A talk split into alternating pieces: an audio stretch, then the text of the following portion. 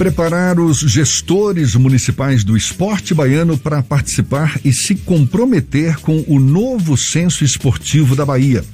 Esse é um dos novos objetivos da SUDESB, Superintendência dos Desportos do Estado da Bahia, órgão da Secretaria do Trabalho, Emprego, Renda e Esporte, que inicia amanhã uma série de seminários virtuais exatamente de mobilização para esse censo.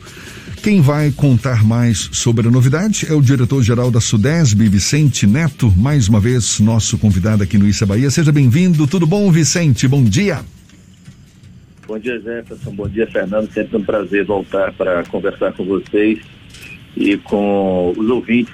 Um programa, um programa que tem uma audiência grande, um programa que tem um alcance no Estado e nos importa muito que as pessoas tenham informações relativas à gestão da política pública de esporte e lazer aqui no Estado. Vicente, fala primeiro desse censo esportivo. É uma pesquisa para identificar a realidade atual do esporte na Bahia. Com que objetivo?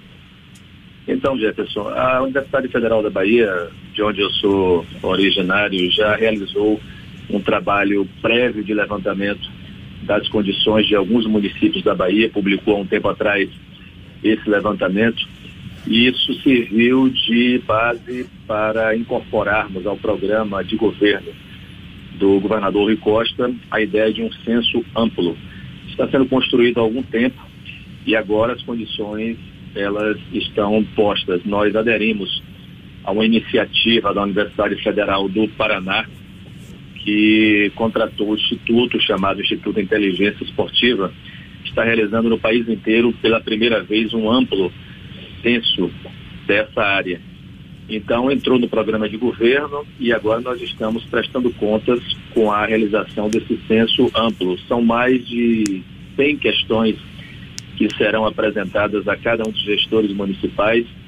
Nós dividimos, Jefferson, por território, conforme você sabe, essa nossa divisão geopolítica da Bahia. Estamos realizando já nesta semana sete territórios de identidade, é, essa primeira fase, é, para os que nos ouvem, são seminários de mobilização para poder garantir que as prefeituras de cada cidade do interior da Bahia, que elas se envolvam nesse processo e garantam que a informação chegue. Uma plataforma extraordinária, ela foi contratada pela Universidade Federal do Paraná, uma plataforma aberta, e a partir da inserção dos dados de cada local, nós teremos condição de ter em mãos o insumo mais importante para a execução da política pública, que é a informação. Ou seja, com esses dados todos, vocês esperam aprimorar as políticas públicas voltadas para o esporte, seja em nível estadual, seja em nível municipal aqui na Bahia? Exatamente. Você imagina o que é você executar uma política pública estadual ou municipal de esporte e lazer sem você ter informações detalhadas. Por exemplo, em relação à infraestrutura esportiva. É, a Bahia é um estado enorme. Nós sabemos que a Bahia tem o tamanho da França, ela tem 417 municípios. Então, para a execução de uma política pública estadual, e a Bahia tem um sistema de esporte e lazer em funcionamento, é fundamental saber em cada cidade quantos equipamentos esportivos, quantas quadras, quantas piscinas, quantos ginásios, a condição em que esses equipamentos eles se encontram. Ao mesmo tempo, então, a primeira dimensão seria de equipamentos, a segunda de gestão. A prefeitura tem coordenação, tem diretoria, tem secretaria de esporte. O que é que existe de gestão naquele local? Gestão pública e gestão privada também. A gente fala de gestão, sempre lembra da área pública. Você tem a gestão privada, ali tem uma liga é, funcionando, uma liga de esportes, ali tem um clube, tem uma associação, tem uma consultoria na área de esporte, tem jornalistas ligados ao esporte. Então a gestão ela vai precisar informar como é que está a sua, é, a sua organização local. É, o equipamento, a gestão e a terceira questão também importante é a prática esportiva naquele município quais são as modalidades que são ali é, praticadas, o karatê, o jiu-jitsu, a capoeira, a dança. Então, é um questionário muito amplo que vai garantir um raio-x da vida do esporte do lazer na Bahia E Jefferson, eh, Fernando, nós estamos no processo de construção do Plano Estadual de Esporte e Lazer. Portanto, essas informações vão ajudar muito na construção do plano e eu tenho certeza que com a mobilização que já está sendo eh, demonstrada dos secretários e dos gestores locais, nós faremos uma ampla ação. Nós temos já a partir de amanhã, conforme você disse, um conjunto de territórios já mobilizados e o, a resposta tem sido muito positiva das prefeituras do interior. Vicente, para além de elencar as estruturas, os, as modalidades que são praticadas nas cidades do interior do estado, esse plano que vai, vai vir a ser desenvolvido a partir do censo também visa a própria formação de novos atletas, não apenas atletas amadores, mas para um futuro profissionaliza, uma futura profissionalização desses atletas? É uma excelente questão, Fernando, porque nós estamos dentro do Fórum Nacional de Gestores de Esporte e Lazer tratando exatamente desse assunto.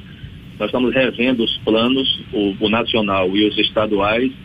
Nós estamos conversando no âmbito das federações esportivas por modalidade sobre esse tema que você tratou, porque eh, essas parcerias que são feitas há muito tempo entre o poder público e o setor privado do esporte, eu destacaria o papel extraordinário das federações esportivas, precisa ter um ponto de inflexão. Eu me refiro a essa questão que você levantou. Então, se eu faço um termo de parceria, um termo de fomento, um termo de colaboração com uma federação esportiva, nós precisamos ter, vou chamar assim, de linha de, a linha de produção do esporte nesse termo firmado entre setor público e setor privado. A iniciação esportiva, onde a criança aprende as primeiras técnicas ali do esporte, da prática esportiva, etc. É, a participação, que é o esporte recreativo, comunitário, a dimensão do esporte educacional, quando chega na escola e tem a orientação e o equipamento esportivo. E o que você pergunta, que é exatamente a formação para a alta performance.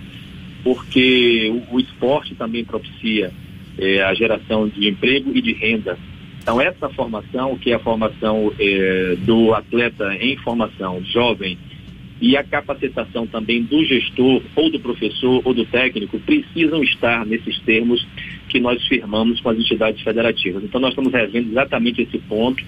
Os seminários vão tratar desse assunto. Tem muitas, muitas revelações que vêm das cidades do interior nas várias modalidades. Destacaria aqui, Fernando, com a sua pergunta, a cidade de Jequié com o judô.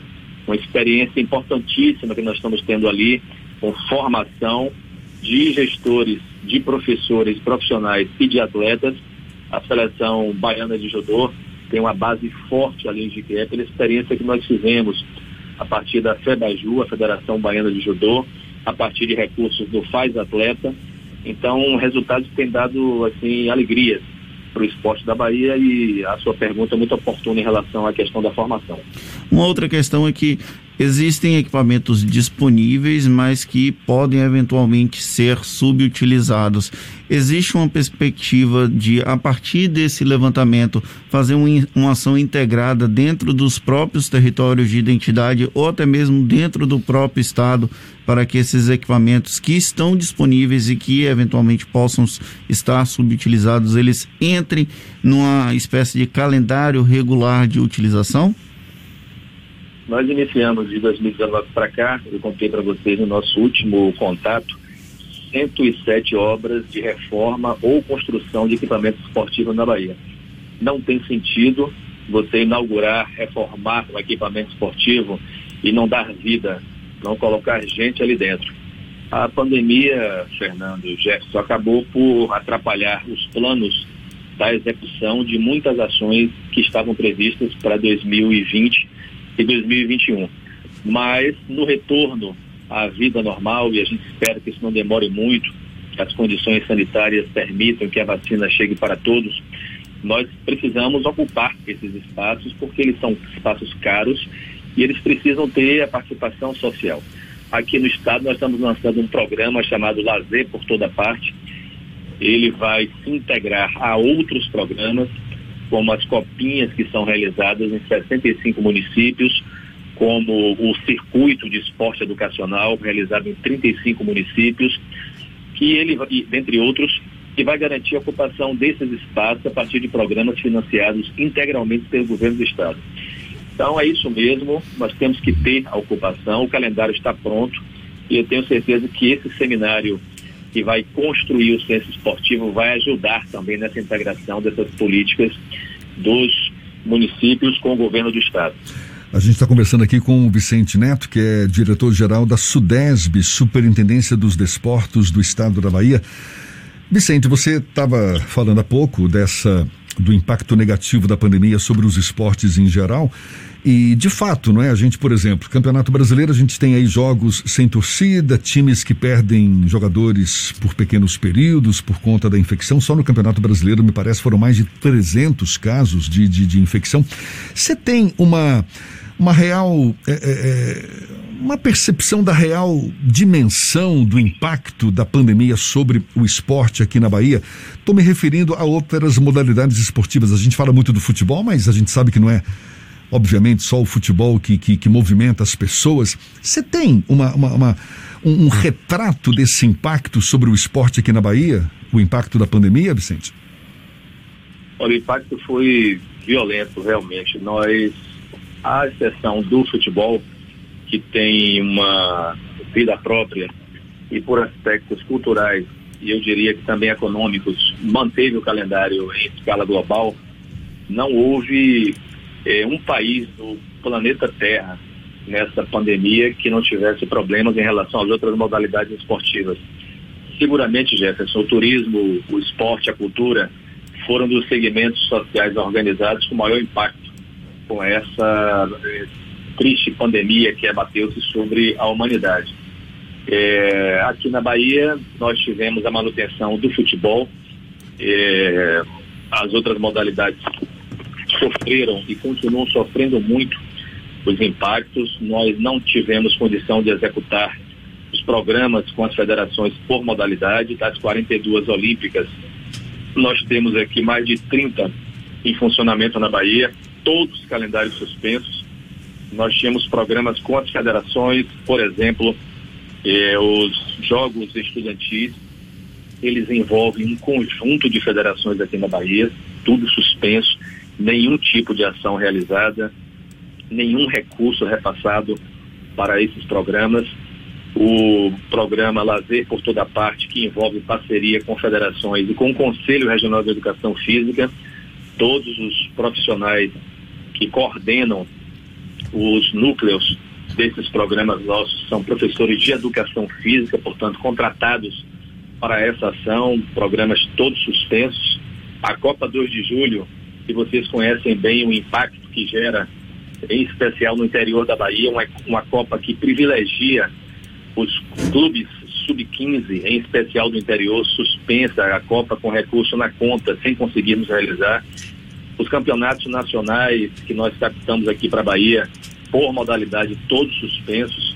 Então, realmente, uma, um impacto gigantesco na prática esportiva. É, no plano nacional, foi realmente uma coisa inacreditável que aconteceu.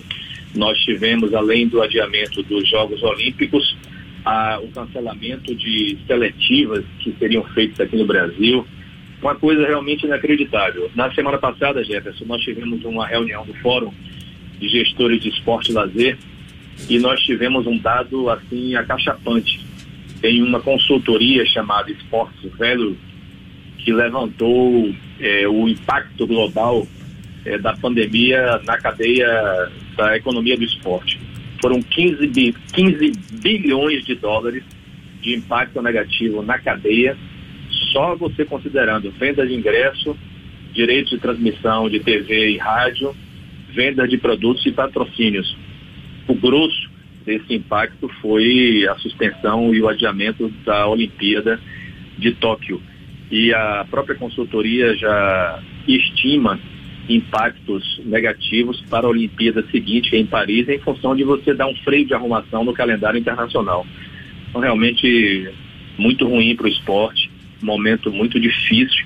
Imagina que é um atleta de alta performance que treinou durante dois, três anos para um evento, você adiar por um ano uma Olimpíada, o impacto físico que isso tem da pessoa. Mas, enfim, é um momento difícil eu tenho certeza que vamos superar com ciência e com criatividade.